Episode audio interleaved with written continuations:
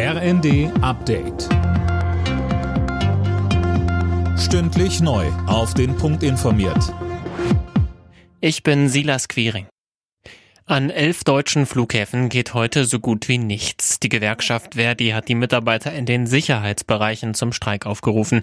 Es wird mit massiven Flugausfällen gerechnet. An den Airports in Berlin, Stuttgart oder Hamburg beispielsweise wurden bereits gestern alle Abflüge gestrichen und auch bei den Ankünften wird mit massiven Einschränkungen gerechnet.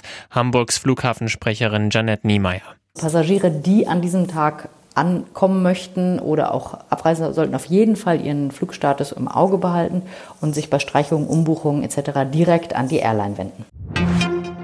Die Ampel und die Opposition haben sich im Bundestag einen heftigen Schlagabtausch geliefert. CDU-Chef Merz warf der Regierung eine schlechte Politik in allen Bereichen vor. Kanzler Scholz feuerte zurück. Die Ampel sei gerade dabei, alles aufzuarbeiten, was die Union während der Merkel-Ära verpasst habe. Die Bezahlkarte für Asylbewerber soll bundesweit eingeführt werden. Nach Angaben von Hessens Ministerpräsident Rhein haben sich die meisten Bundesländer auf ein gemeinsames Vorgehen geeinigt. Jana Klonikowski. Demnach soll die Bezahlkarte mit einheitlichen technischen Standards im Sommer kommen. Bayern und Mecklenburg-Vorpommern wollen aber beim Vergabeverfahren eigene Wege gehen.